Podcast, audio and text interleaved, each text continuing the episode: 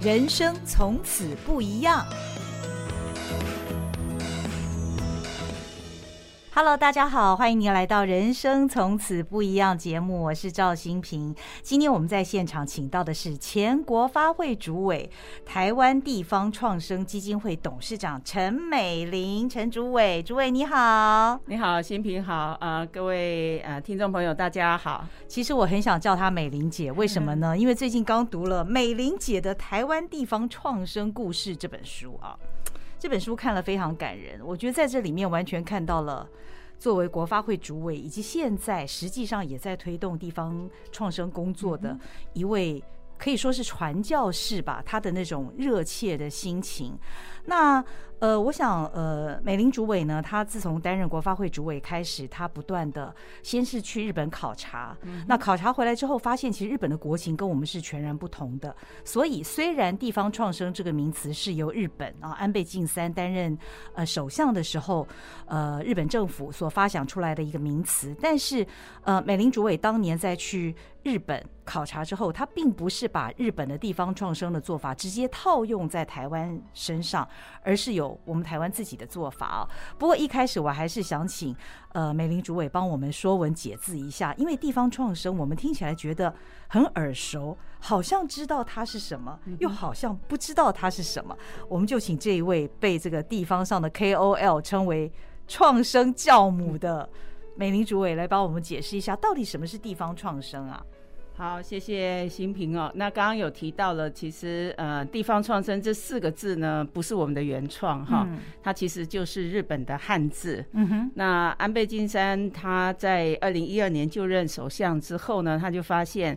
呃，日本呃，应该是说高龄少子化人口结构两个极端哈，嗯、然后再加上他们的人口过度的集中在大都会区里面，嗯、东京啊、大阪啊这些名古屋主要的这个都会区，嗯嗯嗯，这也跟我们有点像。对，那所以他们就呃呃，他们的总务大臣在二零一四年曾经出版了一本书啊，那本书就叫《地方消灭》，那个书名很耸动，哦、非常耸动。那他就是在呃，就是在谈这个呃，刚刚讲的日本所面临的这样的一个问题。嗯嗯嗯、那他认为说，如果政府不赶快有一个对的政策的话，嗯、那可能不到十年，日本会有一半以上的乡村。城镇不见了，会不见了，会消灭掉了。所以，为了整个国力跟国家的竞争力，一定要均衡发展。嗯嗯。所以呢，他就提出了地方创生。那诚如刚刚新平所说的，其实台湾真的不遑多让。嗯嗯。我们的人口也绝大部分都集中在北部的几个都会区里面，东部、中南部其实人口流失的非常非常严重。那经济力其实也是一样比较弱。嗯。好。那所以呢，呃，我们就认为说，呃，地方创生呢，其实就是如果用一句话来讲，嗯，它就是要解决台湾均衡发展的一帖药方。嗯嗯嗯，我们就沿用了它的汉字，但是我们打造了原生版，适合台湾因地制宜的一个所谓国家的战略计划。哦。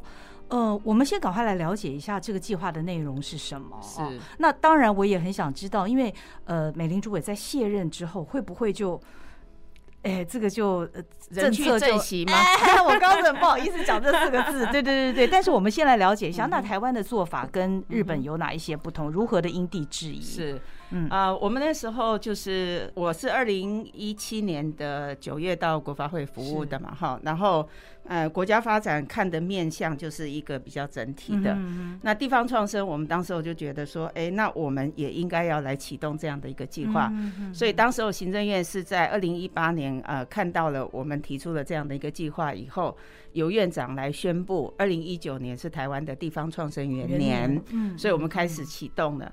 那我们的计划的内容就诚如我刚刚讲的，我们跟日本的状况，人口密度不一样，嗯，土地面积也不一样，所以他们所做的，他们先设一个地方创生大臣，然后立了一个中央的法律，哦，然后要求各个乡乡村、各个城镇都要提一个所谓的创生的计划，嗯嗯嗯，然后设短期的 KPI，人口要增加多少等等，嗯嗯嗯，那我认为如果把这一套拿到台湾，恐怕要等个五年六年，我们都还没办法开始 take action，开始启动。嗯，所以我当时候的看法就是认为，我们用既有的资源，嗯，我们先开始去扰动地方。嗯，什么样叫扰动地方呢？就是说。过去很多政府的政策都由上而下，对，就公务员认为应该怎么做，然后拟定的计划就开始要求地方去做。对，日本的做法也是这样。对，但是我就认为不行，台湾必须要 button up，因为需求导向才能够真正解决问题，否则政府做了很多都是无感施政。嗯嗯嗯。所以我当时候提的三个核心的一个内容，那个价值，第一个就是这个计划一定要以人为本。对，因为关键就是在人，哦，人的移动才能够让地方能够繁荣起来。嗯哼。第二个呢，就是一定要找出我们的产业的 DNA。嗯。你地方如果没有好的产业，你就不可能创造就业的机会。对，也不可能回流。嘿，当他在那个地方没有工作机会的时候，他一定往外逃嘛。我们看到很多的大学，像东华大学，我们也碰到了。有一些东华大学念的科技的学系，嗯，他在花莲毕业之后，他在花莲找不到工作啊，又到台北了。对啊，他还是还要走啊，嗯，所以这是很重要的。你要找出你的 DNA，嗯，那个跟土地结合、跟文化脉络能够结合的产业，你才能有特色嘛，对不对？嗯，那第三个核心价值就是。面对这个数位经济时代的来临，甚至刚好这个 timing，你看疫情之后，对，大家已经谈到元宇宙，谈到 Web 三点零了，所以我们的所有的计划都要跟数位做结合，嗯要把科技去导入，嗯嗯，所以这是当初我认为是三个核心的价值，我们从这三个核心价值再去发散它的做法，我们提了五支箭，嗯，好，那这五支箭，我们希望说。比如说，政府是要来投资，或者企业来投资地方，嗯，或者我们希望说能够把地方的产官学研社社区大家共同来参与，嗯，我们希望要建立品牌，然后我希望政府的资源呢要有一个统筹的运用等等，嗯，那就这则就是方法论了，对，哦，那那个透过这样，然后中央啊跨部会的协调，然后中央跟地方再做一些沟通以后。我们就把这一个计划就从二零一九年开始展开了。哦，我想请教一下，因为过去我们也听到，比方说像是社造啦，或者说社区总体营造这些名词，这跟地方创生有些什么不同呢？是，其实很多人啊，呃，当时我提这个地方创生的时候，尤其在立法又被质询的时候，会不会是一种进化版？很多很多立委就说啊，你这是新瓶装旧酒啊，啊，没什么，你只是重重新贴一个标签这样嘿。但是我那时候我其实心里很笃定的。告诉他们说，我是新瓶装新酒。嗯，嗯，那为什么会这样说呢？就是因为台湾大概推动了我们过去有所谓的一乡一产业，嗯，一乡一特色，对，这大概在省府时代就开始去推动了哈。然后呢，大概到了民主化过程里面，从威权走到民主，我们又开始推动社区总体营造，oh, oh, oh. 就是希望把地方的多元声音能够起来，oh. 然后希望能够地方的环境能够做一个改造。嗯，好，这些都都有它阶段性的任务。嗯。我认为在那个时刻，呃，他没有错。嗯，而且也可能有这个需要。可是已经二十几年，四分之一世纪，将近三十年，这些计划执行的结果。我们看到的就是台湾还是一样不均衡发展，嗯，所以我可以讲，就是说过去这些计划都比较少以人为本，以人为核心，嗯嗯，比如说社造，他们做很多的环境的改造，哦，把环境弄好了，我们也看到的很多的老师带着他们的学生啊，到社区里面去帮忙做环境的整理啦，都市的规划啦。可是计划结束了，老师也走了，uh-huh. 学生也走了，人就是留不下来。哦，好，所以就是还是造成人口外流，人口这个一直在老化这个现象。Uh-huh. 所以我们的地方创生为什么第一个核心价值要以人为本？嗯，其实也就是这样子。因此，它是一个全新的一个计划。换句话说，阶段性到这个时候的时候，我们必须要用最新的思维、最新的方法来解决我们。所面临的问题。嗯，不过呃，当然前面的那些事情啊，社区总体营造等等，应该也掀起了一些地方上对于自己社区、对于自己的那个乡镇的一些意识。嗯哼。但是呢，因为呃，主委也一直强调，地方要有产业，人才会回流嘛。但是产业要由下而上的生出，这个是不是也需要地方上的一些组织来带动？否则，呃，也许是一个点一个点，呃、嗯，一家企业一家企业，也许因为现在所谓的社会创新等等的也蛮流行的，我们看到也有很多呃有识之士，特别是年轻人，他们也可能会回到他们的家乡去务农，或者是接他们上面两三代传下来的一些比较祖传的呃传统的一些企业，也有这样的有为的年轻人了。但如何把它串成一个面，形成这个地方的一个蓬勃的产业，足以让人回流的呢？可以这样子说哈，就是像过去的这个社区总体营造哈，或者我刚刚讲的一乡一产业等等，其实你看哦，政府在负责这个工作的都是单一的部会哦，好，要么就是文件会，好，文化部，然后农委会。内政部就是都是单一的部会，嗯嗯。可是这个地方创生当时为什么放在国发会？因为国发会它本来就是一个跨部会协调的，是一个综合型计划的主管的机关。所以也就是因为这样子，我们用地方创生的这一个所谓总合性的计划的概念来跟地方做沟通。嗯。我们用最小的基层的单位就是我们的乡镇公所。嗯嗯。因为你们乡镇公所最知道地方的需求是什么。嗯。然后地方。我们说，现在我们常谈公私协力，对，一定要公司要合作哈，才能够往前迈进嘛哈，不要大家就是竞争或者是互相抵消那个能量。那所以透过这样子的方式，他们去把地方的需求，不管是环境的改造，或者刚刚提到的关键就是产业，嗯，我地方有哪一些产业可以发展起来的，我们集重力把这个产业发展起来。那现在很多年轻人他们想要回乡，嗯嗯、我们也鼓励年轻人回乡，但是我必须说哈，年轻人回乡不是那么容易，嗯、因为比如说你大学你就到都市来读了，嗯、或者离乡背景，你已经隔了一段时间，你再回到你的家乡，你的家乡是会有变化的，uh uh 所以你必须要先去盘点资源，你需必须去聆听在地的声音之后，我们再来看做什么样的产业是我们。最好的，也不是千篇一律的，大家都是哦，我回乡就是要从农，都是要当农夫，不是，有一些城市，它其实是我们称它叫中介城市，哦，也就是说，它白天可能人都不见了，可是晚上人都回来了，哦，你就要发展什么，它就要商业。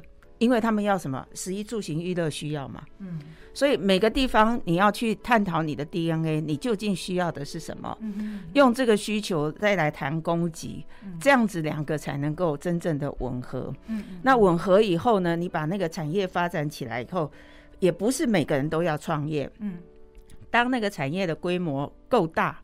或者他够有潜力或者前景的时候，自然会有人来加入。嗯，那你就可以有工作的机会。我留在那边就可以生活得很安逸，也有这个很好的生活这样子。嗯，不过当然，当时呃，美玲是在呃，美玲主委是在国发会的高度，你是整个国家作为一个整体的考量，所以你有这样子深度的一个思考哦。那现在在台湾地方创生基金会这样子的一个平台的组织。呃，你你可以贡献什么呢？或者说，这个基金会它可以为台湾地方创生做什么样的工作？嗯、好，二零二零五五月我离开公部门之后，哈、嗯，坦白讲，就是因为之前的两年多，哈，我带二十二个县市都走遍了，嗯、然后都跟这些团队有很多的交流跟互动，嗯、他们真的深深感动了我，哈，就是说，他们有的是在自己的家乡，有的是移居到第二故乡。但是他们对土地的热爱跟那个呃地方的一个热情跟使命感，真的让我非常非常感动。嗯嗯、所以我当时我就说啊，我下半生的置业哈，不要说退休了，就是游山玩水了哈。嗯、如果我还能够用我过去的一些人脉或者资源来帮助他们，提供一些协助他们的话，我觉得这个会是我人生下半场一个是我自己志业。对对，我会蛮期待这样。那。也可能就是被看见了，所以感谢这个，尤其是幸运房屋的周俊宇董事长，嗯嗯嗯，他就来邀我说，我们是不是组成一个基金会，好、uh. 来帮助这些需要帮助的这些团、uh. 在地的团队。嗯，那我们基金会呃是一个纯民间的团体，所以我们真的讲，我们做的是一个大平台。嗯嗯，所谓大平台就是说，呃，团队有什么样的需求，我们在看资源在什么地方，去帮他们做一个媒合。哦、uh。然后让他们也透过我们的平台可以被看见，因为我们有很多呃在呃地方在努力的。我们曾经做一个统计，就是说，你如果要谈到你已经有一个成熟，嗯，或者有一点点成绩，平均要八点九年。哇，对，所以如果你现在才刚开始去做，其实你会跌跌撞撞或者一再的修正，对，需要蛮长的一段的时间。那他们呢，有时候是。很努力，可是你闷在地方，你没有被看见，你想要的资源你也不知道在哪里。嗯。所以，如果透过我们基金会这个平台，你就可以被看见。嗯，所以这是非常非常重要的。那另外一个就是，我们现在是唯一的全国性的地方创生的 NGO 组织。哦。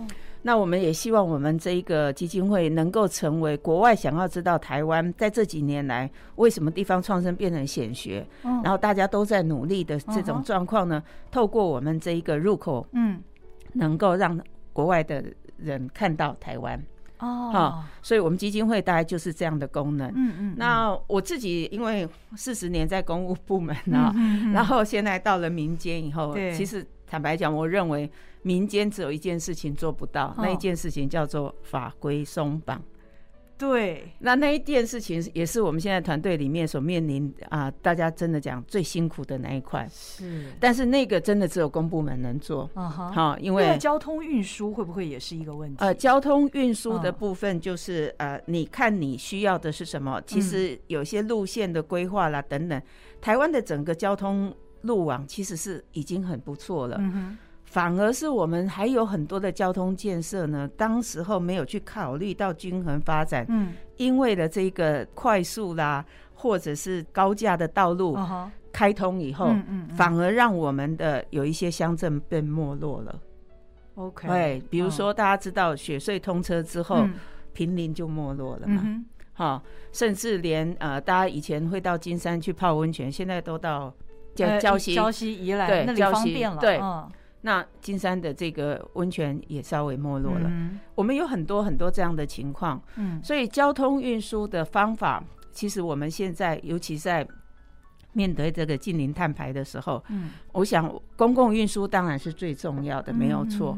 可是如果我们能够再去改变任何的减碳的方式的一个。所谓的呃流动移动的一些方法，其实也是可以的。嗯嗯，嘿，那呃政府有一些搭配的这个呃配套的部分，嗯，这个部分当然就是我们的总和计划如果提出来之后，我们就希望说，哎，相关部会你们能够来帮忙做一个协助。哦，所以其实还是会面对很多的问题啦，法令的松绑哦、嗯，光是这个土地分区管制，可能在、嗯、在偏乡也有蛮多的问题的。对，没有错，新平 应该是有有有感触，因为你也曾经在公部门待过。对，因为产业的发展嘛，你做什么事情，就连有时候你做个小生意，你也是必须要符合是一些相关的法规。那有的时候那是很复杂的一些问题啊、哦嗯。那不过当然，现在呃，主委现在在这个基金会里面呢、啊，刚、我们知道这是一个平台，而且我们其实也可以去国外取经，看其他的国家地方创生的一些例子。那我很好奇的是，从您卸下公职到现在，差不多两年的时间有了哦、嗯。那在基金会里面有没有做过哪一些的 case 是让你印象特别深刻的？也可以跟我们听众朋友们分享一下。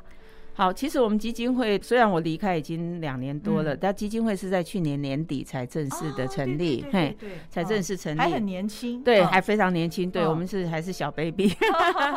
哦所以，我们目前呢，第一个就是我们先去募集我们的团队，啊、哦，也就是说，跟我们理念相同的团队，我们透过我们这个平台，让你能够加入之后，你可以透过我们平台被看见。嗯，那很开心的就是，呃，虽然才短短七八个月哈、嗯，我们现在大概有超过一百一十五个以上的团队，哦，已经上架到我们基金会的网页的平台上面了。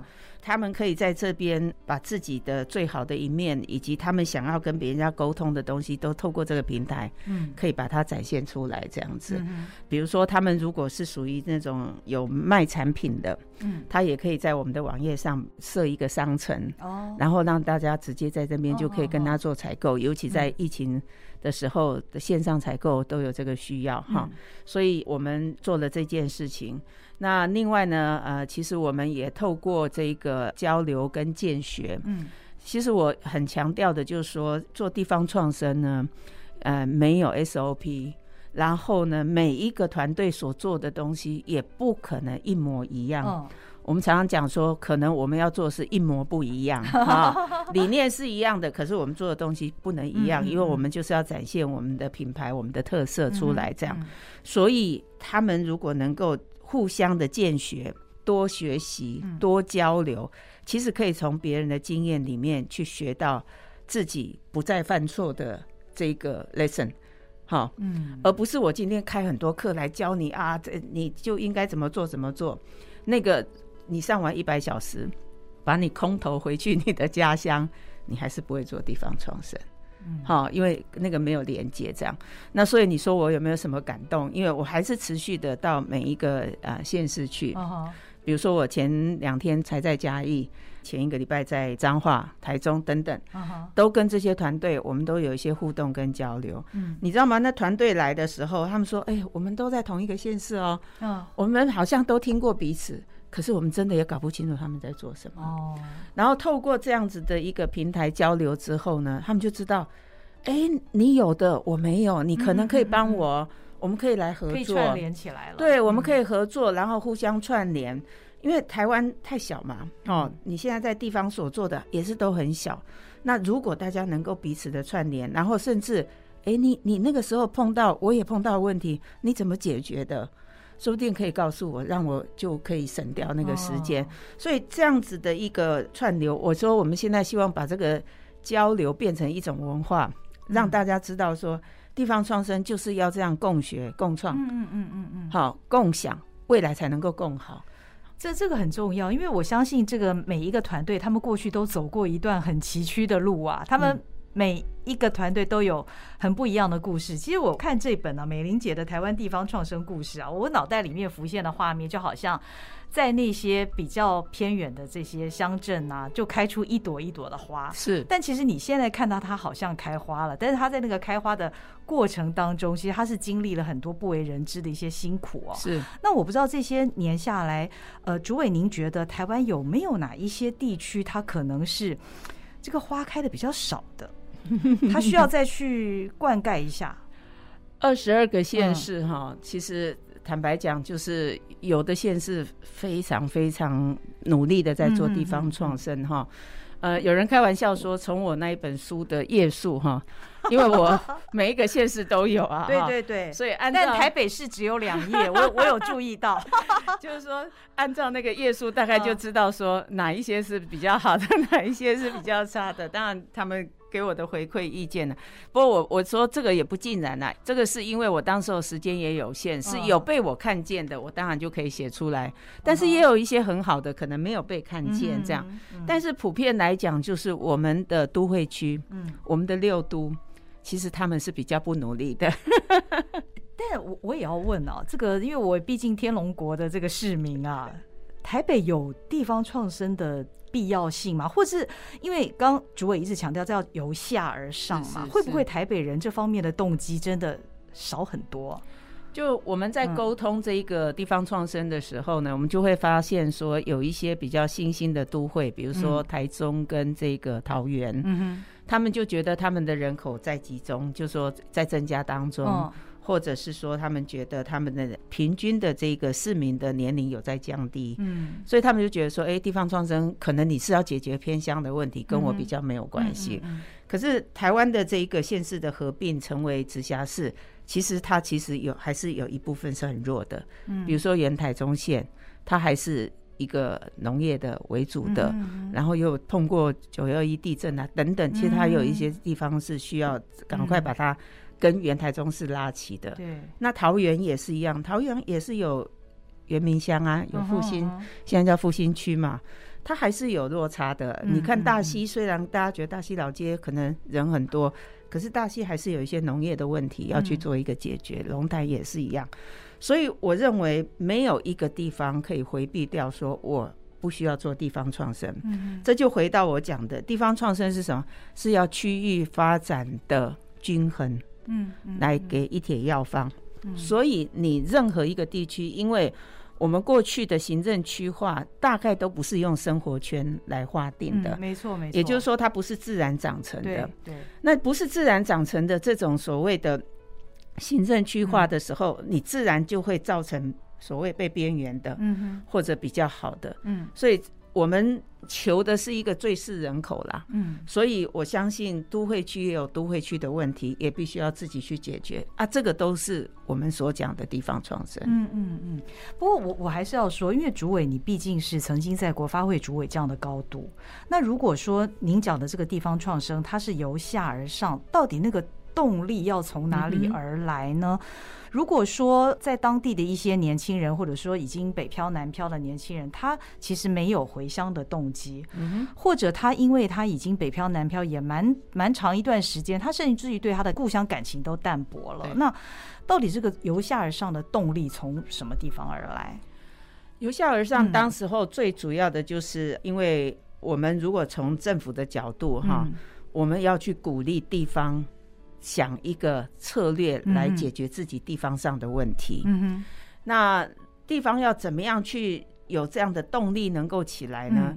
其实这个也就是过去在社造啦，或者是过去的政府农村再生一些计划里面，嗯，其实有奠定了一些的呃根基。怎么说呢？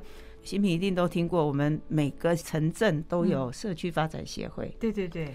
然后有各种的协会，各种的什么产销合作社啦等等这些，uh huh.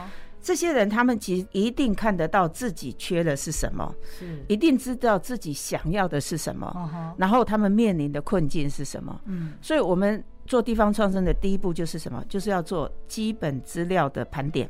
嗯，你要知道你这一个城市面对什么样的问题，比如说我们就有年轻人返乡以后，他出来才发现说。哎，我原来住的地方怎么现在变成是吸毒人口非常多？嗯、然后呢，小孩的教育几乎都是隔代教养，要不然就是新住民。嗯，好，那碰到这个问题，我要怎么样去解决？那如果是这样的状况，怎么样让父母不要离乡背景，可以在这边回来工作？嗯、我可不可以创造工作机会给他？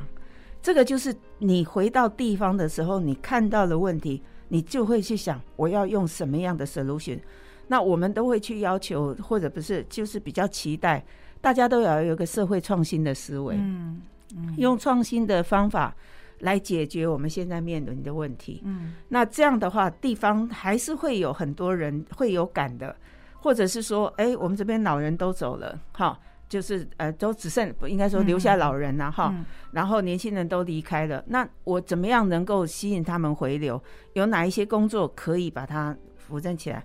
其实这个意识大家都有的，嗯哼，哈，那只是要透过一个公部门把大家这个意识呢，把它整合起来。哦，嘿，这样的话就可以来呃做后面的一个呃所谓的每一个 step step 的工作的项目这样子。对，所以公部门的角色仍然是很重要非常重要。我我觉得传教士还有很长的一条路要走呢。啊、是的、哦，这也让我想到，其实看呃这本啊美玲姐的台湾地方创生故事里面，其实从刚刚的谈话，我想大家可以感觉到。主委是一个风风火火的一个人呐、啊，做事情是非常积极有动力。那他也一直很呃仰慕张忠谋的一个终身学习，特别是非常积极学习，而且是有纪律学习这样的一个精神。那我也很好奇，嗯、呃，美玲姐最近嗯哼有哪一些是让你觉得你自己呃很积极学习之后，嗯、呃让你感觉自己很不一样了，嗯、或者是说对于你地方创生的动力，嗯、让你。更有动力在那个里面。嗯，好，我想张忠谋先生他的这个一生很多地方我们可以去学习的。嗯、那他在谈这个呃终身学习这件事情的时候，他就很强调，就是说我不是想看什么就看什么，随手拿来这样子哈，没有就是纷乱的去接受这种新的这种讯息，他认为就是要一种有纪律的学习，然后是不间断的，这是他对终身学习的一个定义哦。那当然，他当时我在职场里面，所以他有他职场的需要，好，那他去排排定这样子。但是我觉得对每一个人的人生也是一样啊。我们可以看很多风花雪月的东西，但是我们如果真的呃，我想要有一个人生的置业的话，其实我还是应该要 focus 在这些大家会碰到的问题，未来有没有是一些解决之方？那有没有一些新的书籍、新的概念、新的趋势能够让我们去了解？所以我会非常非常去关心，就是有关地方创生相关的书籍的出现。嗯，我不会很非常局限呐。嗯，只要有一点点编的，我都会把那些书就找来看。所以这两年来啊，两三年，我觉得台湾，我我觉得很厉害。为什么现在很多的国家其实都来看，想要跟我们嗯取经，嗯说我们地方创生怎么做的？就是他们发现，哎，台湾这个最近出版的非常非常多的书，大概有三四十本，各式各样的跟地方创生有关的书。那我可以在今天跟大家提的是，我发现大家现在的重点，嗯。已经不再像刚刚开始去解决这个人口危机的时候去谈的那些方法论的东西，哦而是趋势性的东西非常非常多。比如说，ESG 怎么跟地方创生做结合？嗯，后疫情时代我们所面临的问题怎么跟这个地方创生做结合？嗯，这类的书籍也一直都有出来。嗯，那另外因为疫情的关系，所以我们开始去反省。政府的体制，嗯因为我们可以看到，在处理这个疫情，不是民主国家就处理的比较好，也不是社会主义国家就处理的不好，所以我们可以看到，面对一个新的灾难，哈，其实这个我们既有的这个所谓的体制啊，哈，其实是有许多可以去重新反省的地方，所以我对于这种去反省跟。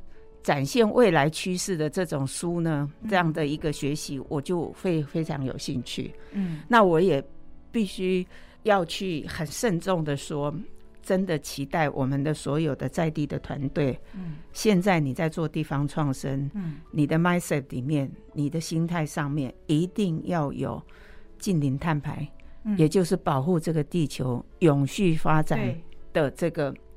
信念在，然后你的做法，不管你产品的规划设计，你将来所要做的这一个产业，都要跟这个做结合。嗯这个是非常非常重要。换句话说，我们不要浪费一场好的危机。